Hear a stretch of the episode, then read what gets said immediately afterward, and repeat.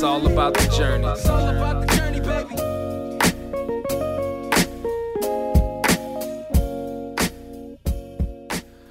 Welcome to the On the Way to New Work podcast. And uh, what I have to say is, we're sitting in New York. That's why it's in English. It's the New York tapes. Michael is just taking a picture of what is that actually? A squirrel? A How- squirrel. How do you call Squirrel. it? because we're sitting outside in Washington Square, and uh, we have uh, a good friend and uh, also a listener of the podcast, Karl Brockmeyer, with us, President and General Manager for Leybold in North America. Thank you for having me. Thanks for being here. So um, this is our third day in New York. And our first podcast in the park. Exactly. Uh, We did it outside because it's a very spontaneous podcast. We just had breakfast for other reasons, and uh, then we spontaneously decided we do a podcast. And Carl said yes, so we are very, very lucky to do that. So um, you're originally from Germany. We do it in correct. English because it's the New York tapes, and your people are obviously here, so Yes. that's how they could follow it. And we like them to hear it. So give us a bit of background, who you are, what you do. You're quite young for what you do, so there is a lot to tell. So uh, yeah, give us the background. Sure. Uh, well, first of all, thank you for, for, for having me. It's uh, quite the pleasure and honor to be here. Uh, you know, as a I've been I've been a follower of your podcast for quite a while now, and um, um, uh, it's been an honor to be, to, to be amongst the other speakers here. Uh, so my name's Carl. Uh, I'm actually uh, 33 years old. Um, moved to the U.S. now roughly a year ago, um, and um, while that is quite an adventure in itself. I remember speaking to, to our team a few weeks ago and saying, you know, it still feels like an honeymoon uh, to be here, despite you know a year having passed now. Um, so uh, as you said, yes, I'm, I'm, leading the the, the business of Leybold uh, um, here in North America. Uh, Leybold is um, actually the oldest um, vacuum pump manufacturer in the world, and uh, originally a German uh, German-based company. So, but we have now factories uh, worldwide, and since the end of 2016, we belong to the Swedish uh, stock-listed um, Atlas Copco Group. Um, actually, I started my career in um, uh, in the in the Swiss in the Swiss um, industrial group Oerlikon in 2007, and went through different stages there um, until we decided to sell uh, that Leybold vacuum business from Oerlikon to Atlas Copco in uh, in 2016. And maybe for people who don't know that, it, it sounds like an industrial business, but like every iPhone in the pocket has your technology built in. The Ray-Ban glasses you wear, so Hyperloop. There is a lot of stuff. It's it's literally everywhere. So while while um, um, you know we, we can talk about specific brands, um, uh, you know for advertisement reasons. Uh, obviously, everybody wants to market themselves Right, with, right, right. with some of the big ones, but. It's, it's, it's literally everywhere. Is it every sunglass that is coated, uh, you know, for anti-reflection coating? It's coated in a vacuum. Is it your, you know, your bags of chips, uh, which is literally a plastic bag, but then inside you have some metallic coating to keep the sunlight out uh, for the decay? Or then the packaging itself, you want the oxygen or the humidity out of the chips bag uh, replaced with another gas that's done under vacuum, uh, so your, your chips uh, stay crispier for a longer time. The same way your sausages are packaged in a vacuum at your butchers. But if you want to do space research, and you know some of the larger space companies, if you want to build test a satellite on Earth before you shoot it into space, you have to do that in a vacuum chamber under space-like conditions. So that's the other far extreme of, of, of, of a well near perfect vacuum, um, and that can be created using our technology. So it's a very broad uh, you know, field of application, and uh, we, we at times even call ourselves, you know, king of the niches because there's so many small niches and, and fields that we're playing in, and that makes it truly exciting. Um, um, yeah. Maybe we, we, we could go back to your path because you're young, uh, but you, you, you skipped it to a very short episode here. So uh, when we talked um, before, you, you told us that you were CFO in China. So how That's did true. this happen? Um, so that was that was part of the old um, uh, so of, of, of the former group um, Oerlikon that I worked for, and um, I was working actually for five years in a, in a textile division, and it was actually also a place I actually didn't didn't want to end up in because I was um, when I joined Oerlikon in 2007 I was part of a of a, of a management trainee program. So we had 12 trainees throughout the year, and uh, it was kind of a you know kind of a talent program. And the, the beauty of that program was we had the opportunity, we had exposure to senior management and therefore exposure to, to projects in different divisions all around the world. And um, my first project there was within the space division in Zurich. But then it was time for the next project, and, and, and the group HR came up and said, So, where do you want to go next? And I said, uh, literally any business division except textile. It just didn't sound very appealing because we had surface coating technologies, we had the vacuum technology, we had, we had so many other industries that I've just found more appealing. And I said, and anywhere but Germany. And then they came up with a project and said, well, we have a project for you that's Germany and textile. I said, no, no, sorry, that's exactly what I didn't want to do. And I said, just be fair. It's hard to get these projects. Just go and listen to the man. and so we met halfway. Um, and I met with the with the former CFO of that company, and we met, and he told me about the project and the opportunities that it was, and and I immediately accepted uh, uh, the offer, which was great. And then uh, how it came is, uh, well, I stuck around for actually five years, uh, climbed the, the, the ladder and the ranks there with really exciting projects. took me around the world a bit, you know, quite a few regular trips to India and China, and got exposure to to other parts of the business. And um, and then one day a call came from within the group from another division uh, where they were looking for a new CFO for um, their China and Taiwan operations. And uh, they had offered me uh, that job, and I gladly accepted. So. And you, but you now hear like what, what, what I was so interested in when you said that earlier, and we probably will jump around a little bit. Sure. But um, but um, you moved here with your family, Correct? with your kids, with your wife, Yes. and uh, you live in Pittsburgh. And you actually did a pitch for Pix- Pittsburgh because you said like, "Do you guys actually know Pittsburgh?" I'm like, "No, it's industrial town. I probably don't know it, but uh, you really You know, the love it." Pittsburgh Steelers. Exactly. Well, and the, and, and the, the, the, the Penguins, you know, the Stanley Cup winners last year. Um, well, Pittsburgh is, um, it is true. So we, I've been there f- now for a year, my, my, my, my wife and kids, um, so my family now for, for uh, roughly a half a year. Um, it's not an easy sell because it's obviously not at the at the top of your mind uh, city when you think about the U.S. Um, so I remember when I told my wife, you know, listen, I got the job in the U.S. Uh, that I applied for, and um, um, it's in the U.S. and everybody says great, but it's in Pittsburgh. Oh, um, where's Pittsburgh again? And it's it's again, it's not your obvious choice of city potentially, but uh, now having been there for a year and um, I find myself talking and actually upselling Pittsburgh all the time because it's actually a, a really great city that has a great quality of life and has a lot to offer all across the bands. You know, you always have a city that sticks out for, I don't know, it has a great sports team, or it has great culture, or it has good industries or good works. Pittsburgh literally has it all. There's, uh, you know, it's it's um, it's very good cost and quality of life, uh, very good, you know, medical uh, resources with the universities that you have there. It's among the top 10 uh, ranking um, hospitals and medical networks in the U.S. Uh, obviously, as we just said, there's two great, um, you know, top sports teams there. There's the arts and the culture, Pittsburgh Symphony, and um, great universities, but a lot of corporate headquarters, a lot of German corporates uh, that have the headquarters there, you know, Covestro, Lanxess, Bayer, uh, but also large um, uh, US corporations that are based there. And, and, and we are based there and have actually been there since the 60s. So, all across the band um, of, of, of uh, and, categories, um, um, Pittsburgh is a great city.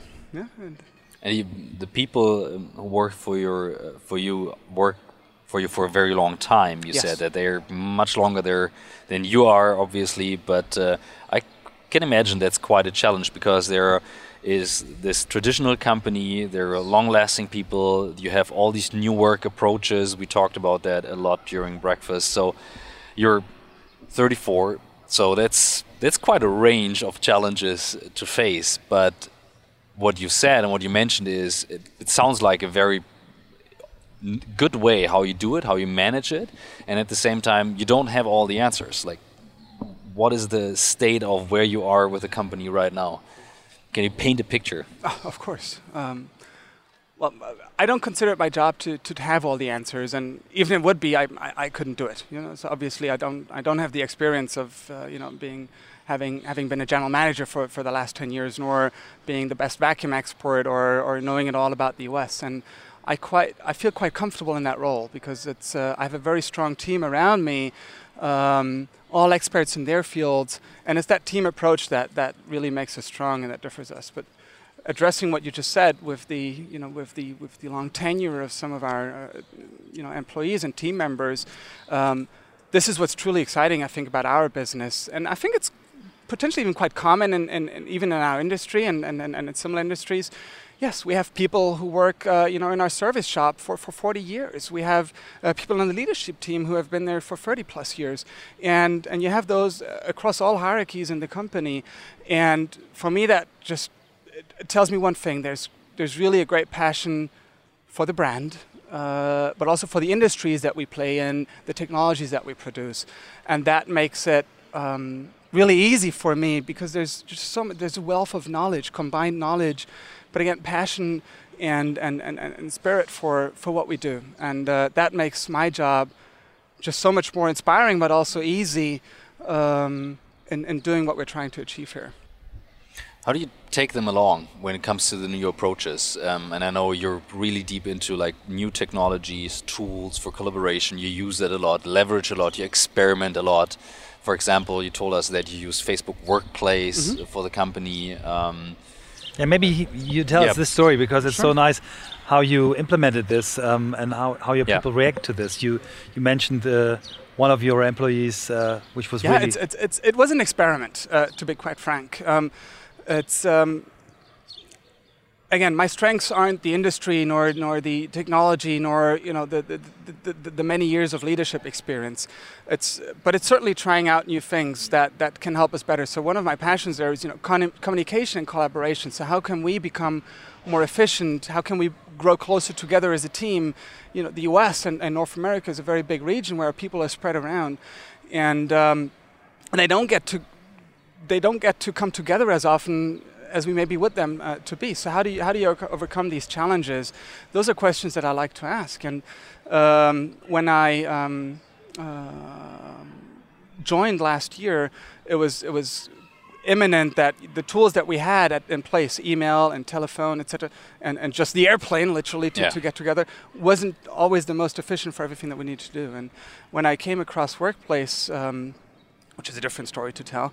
Um, I said, this is, this is exactly what we needed. It was an experiment. I actually uh, took a risk, but luckily it, it, it, it panned out because uh, all of that it is, they took the, took the, um, the people that we had, roughly 100, set it up myself, you know, didn't need the, the help of IT or anybody else, and just signed up for it and uh, presented it as a surprise in one of the first all hands meetings that, that I held and said, listen, there's a new way, let's try it together. And uh, yes, there was skepticism, but we did a few uh, lunch and learns. Uh, we had a few pizza lunches where we just explained to people what it is. But the adoption rate was uh, was so good and actually so quick because the um, so many people already had used Facebook in their private lives. And what it is, for, for, for those who haven't worked with it, it's a, it's a closed environment. It's just within us, with the company. We reflected the entire organization in the org chart with the different uh, departments in there and it just became a self-runner that didn't need a lot of guidance. And to the story that you just referred to, we had um, this really helped us to break down silos because we have again people on the west coast of the U.S. who are so far away yeah. who never knew what is going on inside the headquarters, and vice versa. So we had people who worked. So th- this one lady who worked in our um, you know, in, a, in, an accounts receivable part, who knew all the customer names, who knew all the, the, you know the customer codes and the numbers, but never had any contact with uh, you know what the customers themselves. What are they actually doing? Where are our products applied? And then we had a group which we called the Power of Vacuum, where I had asked every uh, sales manager out to take pictures of the factories and, and, and, and the applications that we go to, to post them, to share them, and and I remember this lady came to our office one day, to my office, and she stood there, always with tears in her eyes, saying, I've been here for, you know, 20 years. I never knew, I knew all these customer names, but I never knew and had any idea about all these exciting applications that we're playing with. And, um, and that just really showed me we're onto something here. And it's actually really helping. This is where a tool is actually helping to bring us closer together. I think that's what you're describing this transparency that new work is kind of like bringing to the table, which is fueled by technology but also by culture, is very important. And transparency sounds super easy to establish, but it's actually super hard. A like to really live it and get it, and then B to have people react in the right way to it. And you mentioned that um, the Swedish um, mother of, of your company, they have a very open and very transparent culture. Could you could you give a glimpse into that because I think Sure. it's very important. So yes, Atlas Copco is a is a is a Swedish uh, corporation, and therefore I think it's a very, you know, one of the key the, the key business model of Atlas Copco is sustainable, profitable uh, uh, growth. And, and in that specific order. You know, when you're here in the US, you always talk about growth, growth, growth first, and then we figure out how to make it profitable, and then maybe let's talk about sustainability as well. No, so as a Swedish corporation and as Atlas Copco, it's always the other way around. Let's make it stable and sustainable first, then we figure out how to make it profitable, and and then then we grow it, and and that has to that speaks a lot for the culture as well. Um, how we want because we want to we, we are here in the long for the long term and not for the quick profits and revenues for next year. We want a stable environment also for our teams, and and and for our culture that that is respecting each other. Um, that is respecting the environment, that is safe for our people to work in. It's still an industrial, you know, um, uh, um, it's still an industrial uh, business with heavy applications where we're moving heavy goods, where accidents can potentially happen, and um, and we don't want that. We want people who who we want people to return safe to their families in the evenings the same way they came to the office and workplace in the morning. And and it's that that really makes and, and, and, and fosters our culture. It's it's aiming to be very transparent, very direct, very flat in hierarchies. Um, so as such, I report directly to the board um, of directors. So it's a very of how many people in the in the whole group? That's um, so the, the total group is approximately 14 billion dollar um, corporation. It's quite a Yes. fairly large corporation, and Exactly. you report directly. well, I'm, I'm a little bit of an exception probably because the U.S. is a very large, um, you know, uh, region and and, and, Mm-hmm. Yeah, but still, and like, market here. But usually, and if it's not if it's not directly, then it's then there's maybe an Mhm. additional layer in between. Yeah? Mm-hmm. So it's a very flat hierarchy for the decision making, for the entrepreneurial style, but also very decentralized management style of the group. And um, part of that strong culture is, for example, the example I mentioned before is that. Um, more than 80% of our people and all the open jobs are actually filled from talent from within the group. And while we have such a spread of different brands, you know, more than 25 different compressor brands, now close to 10 different brands in the vacuum industry, um, who all bring their own cultures and history to the group, we foster a very strong group and Atlas Copco culture in the way we do things um, through that open and very transparent job market, for example. yeah? Y- You maybe you repeat this story when you, when you were meeting one of these guys. Uh, first thing he told you, well, Exactly. yeah, this is so funny. Yeah, I I remember when. So when we were acquired and when we sold our the Leybold business to Atlas Copco, uh, first managers came in and said, "Hi, my name is uh, this and that, and uh, I'm here because I applied for this job." So that's part of the language, and uh, and that's actually the same way I presented myself to the to the team in the U.S. I'm here because I applied and and I got the job.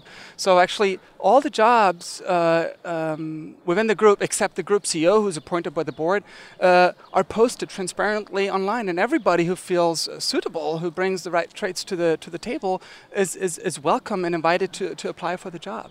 how, is there? Uh, you have a. s- Uh, sorry, Michael. Sorry. This sounds to me that that that uh, post-merger integration with a company like this is much more easy because the culture seems to be more open. Or what, what what challenges do you have still to face? Um, I, I can't say easy or diff- it's different. Yeah, um, I think it's it's not easier uh, per se because uh, could we have been half a year faster if we had you know this army of consultants coming in and just laying out all the processes for you and, and doing it for you? Maybe. Uh, so it's certainly I, I don't think it was easier because a lot of the things we had to sort out ourselves because we didn't have that army of consultants in, uh, but it's more sustainable. And that goes back again to the creative Atlas Copco because we work it out as a team uh, within that set of boundaries or within that culture that Atlas Copco brings to the table is we work it out as a team. And that makes it lasting because when you have a solution, it's because we made it, not somebody else from the outside told you this is how it has to run. Because we worked it out together as a team. And that again, I think makes it lasting and sustainable. What do you? Let's let's jump to you as a person because you're a very energetic person, but at the same time, you f- it feels like you're very authentic and and you're calm within yourself. What do you do for yourself in order to like manage that? I mean, like you're very young in that role. Um, do you have routines? How do you do with the family? Like, how do you do it yourself? Do you have routines? How you start into the day? Yes, and they change every day. so your routine. I have a is your- daily routine, and uh, it changes every day. It's good. I love that. uh, well, I think that's um, that's driven by different different factors. Sometimes you have to catch the early plane, yeah. And Yeah. so, as much as you want to go running in the morning, which I actually like, you can't do it every morning because sometimes you just have that that plane to catch, um, or that early meeting, or sometimes because we are also in a different time zone and have to interact with with Europe, or sometimes even China, or some of the other factories overseas. You have that early 6 a.m. call. Yeah. Um, so that routine is. Um, but still, but then instead of well, if I if I can't make the run in the morning, then I figure out how can I do it maybe in the evening, yeah, or or in a break in between. So it's not that it's not driven by the daily hours, but it's by things that I want to achieve. And I say I want to do five to six runs a week, for example. Something that I was uh, super bad at in 2017, which was a big year of change for us. You know, we moved cross continents. It was a new job. We had a, actually a baby last July. So it's all of these things, and then you know, still have to move the, the the house and the goods. Last year, I think. I did less than less than five times I worked out in the entire year 2017, whereas in 2016 I was super fit, you know, five six times. This year I'm trying to get back on track because um, obviously jobs like these take a certain um, toll on you. So yes, sports are important, and I try to incorporate that into my routine. Other than that. Um, um, I try to spend the mornings, you know, if I, if I can and if time allows, uh, at home with the kids, uh, because sometimes I just don't manage to see them in the evenings, so that I leave ho- the house quite late, so between eight and nine usually, which uh, brings me to the office sometimes only between nine and ten. Uh, but I have enjoyed an hour of, of, of both kids in the morning, and therefore, you know, um, um, rather stay longer in the evenings and, and, and, and, and, and work longer when, when there's no more when, when Germany's sleeping already and, Mhm. and doesn't give you those calls anymore. Um, How do you do with technology? Like, um, it sounds like you. I'm mobile driven entirely, so I try to do as much as I can from the from my phone. Mm. Um, I have been paperless since the first iPad um, when that came out, and actually didn't buy it. I, I won it. I've never won anything in my life, and then I received this call: "You have won an iPad." and um, This is. and I said, "No, this, is, this must good. be scam. this must be spam." And I said, "No, sorry, I don't want to buy anything." I've got No, so no. many mails. Of this, all we want, all we want your is your address so we can send it to you. But I never, I don't even participate. I haven't participated in any survey or any any game. No, but uh, you downloaded this from our website here and there, and um, and by that you entered into that into that into that contest. And I said, I wasn't even aware of that. I don't want anything. No. Literally, we just want your address so we can send you that iPad. All right, here's the address, and um, and and there it was, and I and I loved it. And uh, but I started writing on it, which was actually quite a challenge because you, you, it was it was great to write on it, to take your notes on it, but then you couldn't share them that easily. Mhm. And at some point, I just faster now typing than than than handwriting. Because this uh, this makes it more shareable. It's across all the devices. I can copy paste stuff into notes into an email, and and, and forward them. So And it's much more polite than a laptop. mobile. If you have a laptop, Yes. it's always you're, you're not in the game. If you type uh, into your iPad, I think it's Yeah, and I find myself easier, now in yeah. meetings when I'm taking notes. Then you know, you just make a make a kind uh, reminder. Sorry, I'm, I'm I'm not working in parallel. I'm taking notes uh, instead of the notebook. But uh, you know, some of the plays, uh, some of the maybe some even some of the industries that we play in uh, are also quite conservative. So sometimes it's good to have that that, that paper or booklet there. Mm. But I just don't. So this is when I really say, I'll do this to take notes, and um, and and you just speak about it. And point Are it you out. always on, or do you do you Yes. concentrate on, on if you are concentrating on other things, you skip? s- I stuff? I read Deep Work and, and I like it, but it's just very hard to implement. You know, if, if I'm if I'm honest, um, um, I buy into all the theory and I do see the impacts and I do see how I am distracted, but I am luckily. I I think it depends also on the, on the on the preferences of the style and maybe also the kind of work that you have to do. Um, a lot of my work is decision making, where quick interaction is important to keep the business running. So it's just, hey, how about this? And it's yeah, go ahead, or approved, or Mm. here's uh, you know here's a new hire. Can you approve on the salary? And so a lot of that is the quick interaction, and I like that. Um, but there, I think that's there's two things that drive me there. Is yes, I'm always on, and, and, and I read my emails and I try to respond, you know, as fast as I can because I don't want to be the bottleneck for the business. But the same way, and I think the other impact that's driving me is I wanna I want to empower our team as much as I can so that I don't have to be the bottleneck on the business. So whenever I see they come, I, I go back, well, don't even ask me, just do it. There's other things, of course, I have to be asked and I have to be involved. But so we're trying to find and figure out that, um, and that's that's still something that we're trying to also learn now. As you know, me being new in that team, and and the new team that we have formed in the last year, to figure out that sweet spot and Yeah. where do I have to be involved and where can we empower the team as much as possible to keep the business running and driving. Are there any? I, lo- I love that point because I truly believe decision making is one of the key things, and it's also like training a muscle to make decisions at the same level, enabling people to make the decision in a way that it's good for the company. Yeah. And uh, well, I know you're always on. We're our main channel is WhatsApp, and I usually reach you right away, even if it's across the globe. But um, how do you help your team to make autonomous decisions when you're not there? Like, is there anything you learned from your previous jobs, um, maybe management style, something you did to help them? Hey, this is how you do it. Um, well, I think one important remark there. I always tell the team it doesn't matter where I am, because um, whether you know I'm, I'm, I'm like today in New York or in Germany or, or elsewhere, it shouldn't matter because the business has to keep running. The same way, half of our salespeople are you know ideally in front of the customer and not hidden away somewhere, Yeah. and the business has to keep running. So it, it shouldn't matter where I am.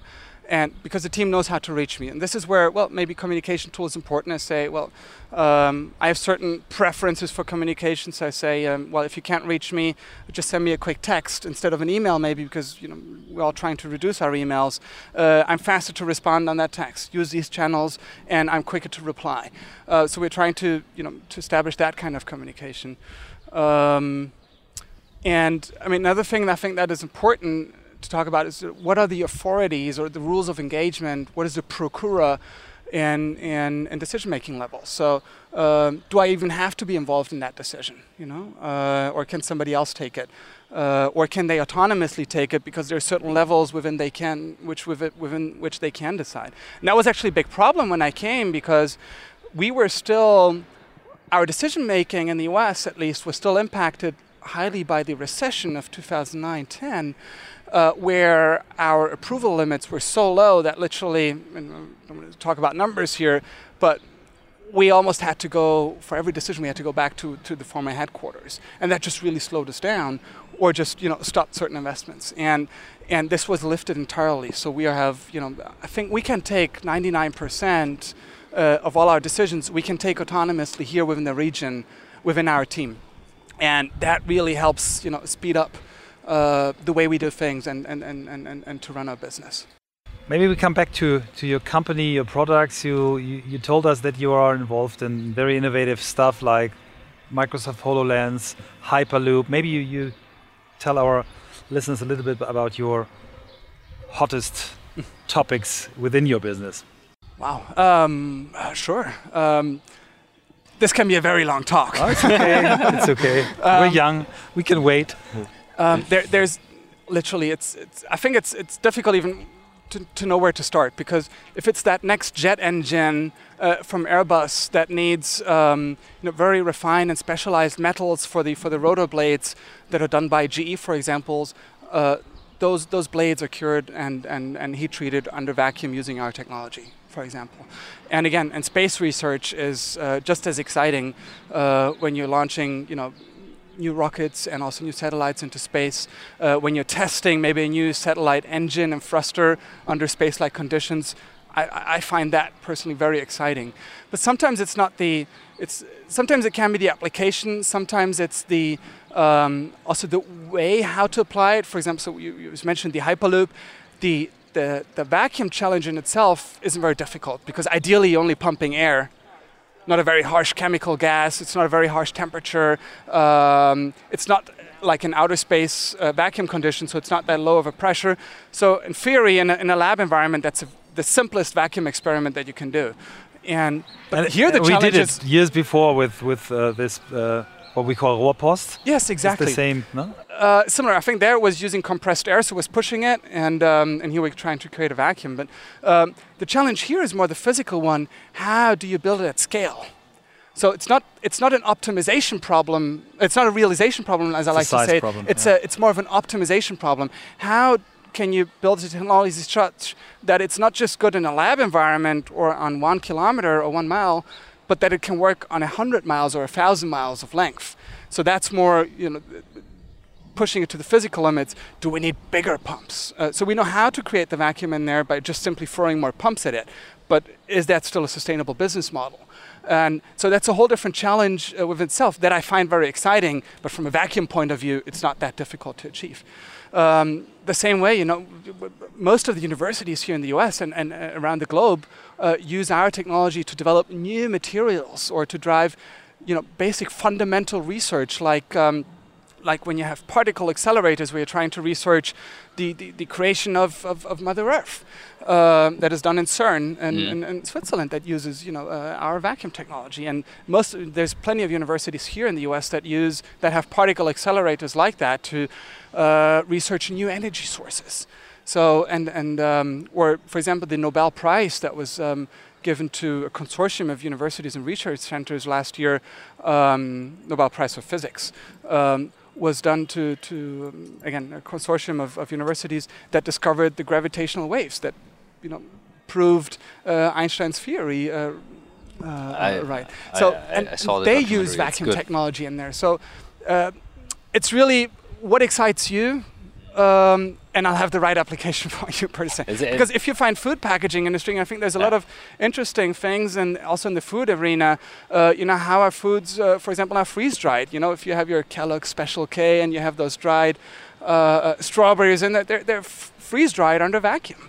And if you find that interesting, you know, it's just, you find um, uh, it, it doesn't matter where you look. It's Mm. so many exciting technologies. So, so Um, what will drive your technologies, your products in the future? Is it robotics? Is it AI? What, what, what are the key drivers for your for your products? Um, I think R and D is a big growth sector for us, uh, certainly.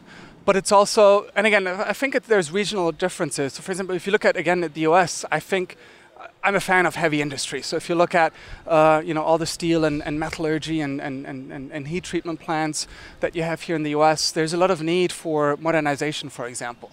So that is just catching up with the past or catching up with today, uh, where our technology now, where, where the, the vacuum physics haven't changed, but just our technology is so much more efficient compared to the installed bases that by just simply upgrading, you can achieve up to 25% more output with the same factory setup that you already have, or you know up to 50, maybe even 60% energy savings with the same setup. So those are also things that really inspire us, where we just our technology becomes more efficient or enables our customers to be more efficient, and that is something that is literally that that is uh, driving us as well.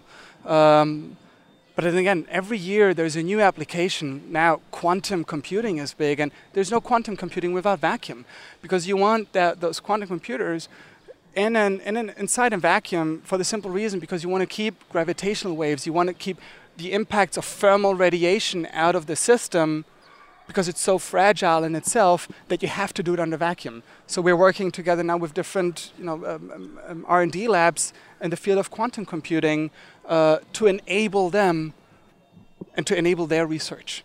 Wow. It's yeah, uh, big topics, and uh, I love that quote. There's no quantum computing without a vacuum. It's uh, that's quite for a now. headline. You know, maybe It's, maybe uh, we'll figure out a way down the road, uh, because obviously it's a it's a it's a burden or maybe a bottleneck Yeah. for their research. But today is just the way it has to be done. and there are people behind that doing it. That's what I'm always fascinating back again and again. It's these fundamental technologies that we don't Exactly. see that are maybe not obvious to us, but in the background there's something happening and people make it possible. So it always comes down to like how good are your people in like delivering that new stuff, change and build that. So I'm, I'm very very impressed by that. Yeah, How do you? I, am impressed about the way you you talk about uh, your products, about Mm. your customers. You seem to be someone who's really interested in, in almost any topic. So so how do do you get your inspiration? Where do you get it from? it was exactly the same question I was about to ask. we're doing this since Oh, wow. more than one year now. Well, to be quite frank, um, I, I have a passion for technology. yeah. Um, I think I would do you have, have a background in technology? No, I, I, I studied business and, and economics. Um, so nothing material, uh, math, which was good and, and exciting. Uh, but I always had a passion for technology, something that's tangible. So I, I remember a lot of my peers from university, they went to you know consultancies and, and banks and insurance companies and, and, and to that field. And that never really tempted me. So I always knew I wanted to uh, work for an industrial corporation or an industrial setup. Uh, maybe that was driven by internships that I did before, but it had to be something material. And, um, and I told you the story about that textile business before. I came and looked, and when I saw what they actually do and what kind of high tech they do, because we all wear clothes today, and it's still, you know, as long as you know humans want to run around dressed, and as long as that isn't disrupted somehow, we all have a needs for, for clothing. And but your seatbelts are done with textiles as well, and your airbags, uh, or carpets, or your, even your car tires. So it's also again something that is everywhere, and was very easy for me to identify with and have a, develop a passion for it. And I think in in vacuum it's just again so much easier because of all these exciting fields that we play in. It's something that I find very easy to identify with and to develop a passion for. So that somewhat comes natural. It's very tangible. It's very you know, state of the art. And uh, from my personal role, um, there's just you know nothing's perfect, and we're far away from from being perfect. So there's just so many fields, and that's why also we are talking um, on the side. You know, how can we work together and maybe collaborate together? Because there's just so many fields that we can still become better at and more efficient at, which again develops a passion me because there's something that we can do better. And, and I think that's what's, what's driving because I, I, I can have an impact there and, and, and make a difference. How do you learn? Do you read? Do you watch movies? Or what's the way you learn? Um, I think it's very purpose based. Um, I told you a story before where um, I was always very young in my roles, yes, and maybe you know 10 years ahead of uh, uh, when maybe I should have had them, uh, which means uh, I never had the experience to prove for um, for the jobs, which means in the end, ultimately, I had to I had to learn. I was forced to learn, so I was over and over again thrown into the cold water where I simply had to learn to swim and how to how to cope with it. And often, for the longest time, I was thinking I need to compensate with, with knowledge and, and build that knowledge. So it was a lot of self-learning. Uh, yes, was it books driven? Was it courses driven? Was it online driven? Um, um, you know, just you know, when, when I was in my first finance roles. Uh, no matter if you've studied it a few years ago, so what is this again, and how does that accounting principle work again? Uh, you had to research it all the time, and um, um, so it was very purpose driven. Um, and the same way now, I remember almost, I think there's one book, for example, that I always went to. Now, for the last three job changes, I always took out the same book the first 90 days. Um, that actually always helped me. So when I moved to China, I, I actually read it twice. And then now when I moved back to the next job in, in, in Germany, I read it again. Now moving here again, because it always helped me to just revisit how do you make your first 90 day plan and what is actually that you have to focus at and what are the do's and don'ts? What, what, what do you want to make sure you want to get right? Because it's just so easy to be thrown if you if you change jobs like me every two to three years, uh, which it has been so far. Um, you're so quickly immersed in the new challenges that even though you had a 90-day plan, you might have had that throughout your application process, uh, it just gets thrown overboard so fast that some structure helps you to, to revisit what, what your actual priorities were or the ones that you agreed on and, and set on, the conversations that you wanted to have and revisit those. So that's actually something that helped me. But again, it was purpose driven because I knew I was in that role, so I revisit that. Um, when I'm building, and this is how I met Christoph uh, actually two years ago, because I was working on, a, on, a, on an e-commerce business model and on a, on a digital business model um, uh, that we have kicked off since. Actually, um, you know, I, I, looked to the network, or I, I, visited. That was a time actually when I visited a lot of different conferences in the digital field, in the e-commerce field, and this is how we got introduced to each other. So again, a purpose-driven uh, inspiration or help. And now again, I find myself in a situation you know, where I have new challenges. It's okay. Where do you take what are the right sources for that? And uh, so I'm seeking those out. Very, you know, I can't tell you. It's I, I, I read the same magazine every week. I don't, uh, or the same books. Um, uh, and sometimes it's a book that has helped me. Sometimes it's uh, it's it's your podcast, for example, that have helped me in certain situations.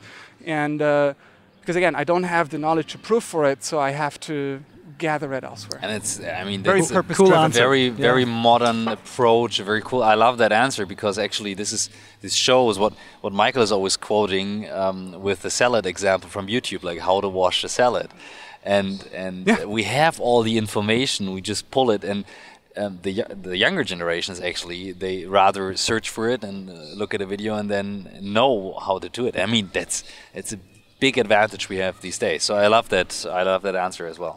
Yeah, another tool that I'm is I just I brought a coach in for us last year, um, and that was following actually in, in, in another book uh, that I also read last year when I, I picked up again when I when I when I uh, got that new role last year, which is the, the five fu- dysfunctions of a team, which is Mm. also a favorite of Oh, mine, yeah. and I read it twice last year because I was I was in that challenging situation of having to build a new team, uh, also a new structure, and. Um, while it's easy to read the book and then you know have Yeah, all it's, the it's theory, so nice because it's it's a story, no? It's, it's, Exactly. it's, Yeah. it's not a Yeah.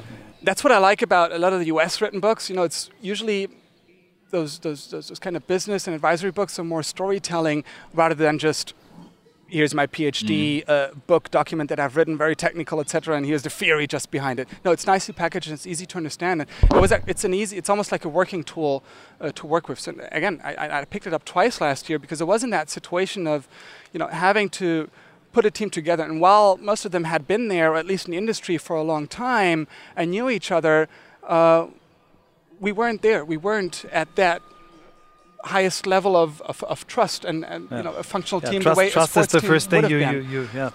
And I remember taking so this is again where where where did I get help? Not just from the book itself, because even though I had read it, I couldn't do it myself. I got an external uh, coach in coach. mhm. who uh, we still now keep working with because we also said that's not a process or kind of a project that has a beginning and end. No, it's an ongoing thing. So we did it for, we had three sessions last year, which was difficult in the beginning because it really shook us up and, and rattled the cages a little. But it, it helped us to grow together as a team. And the end of the year, or actually the beginning of this year, when we did the planning for this year, we said, um, so um, no, it was the end of last year when the people said, "It's good that we did this." In the beginning, we were we didn't know, but now we see the impacts of it. That was the feedback from the team. And in the beginning of this year, when we did then the planning for, for the you know when do we want to get together again, and what interfaces uh, intervals do we want to get together this year as a, as a leadership team? Said. So are we doing uh, Nancy again? That's the name of our coach. Are we doing Nancy again? and uh, and uh, and we all said yes, we want to, and we want to continue working on us as a team because again we, there's always a better way and there's always a next level of, of, of growing together and becoming even more efficient or more communicative and uh, and uh, and we do that and we continue you know to, to, to, to work on us.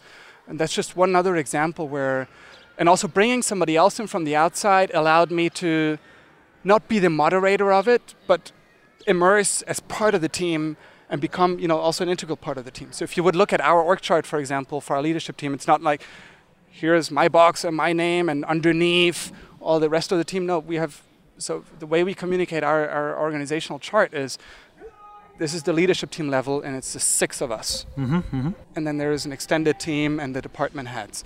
So it's not like one above the other. It's a very flat hierarchy and it's us as a team and not uh, Cool. just that. Thank you. That was uh, Amazing. It was an amazing ride. We, we do more podcasts in the park. Could be Definitely. a special series. Very definitely. Now, now the sun is burning on my uh, on my hair. And the squirrels- so it's not burning. we haven't, we haven't scared away the squirrels I don't know. No, that was uh, that was amazing. Thanks so much. Thank you so oh, much. thank you for having me and we will see us in Pittsburgh. Promise. you're all warmly invited it's worth a trip i mean it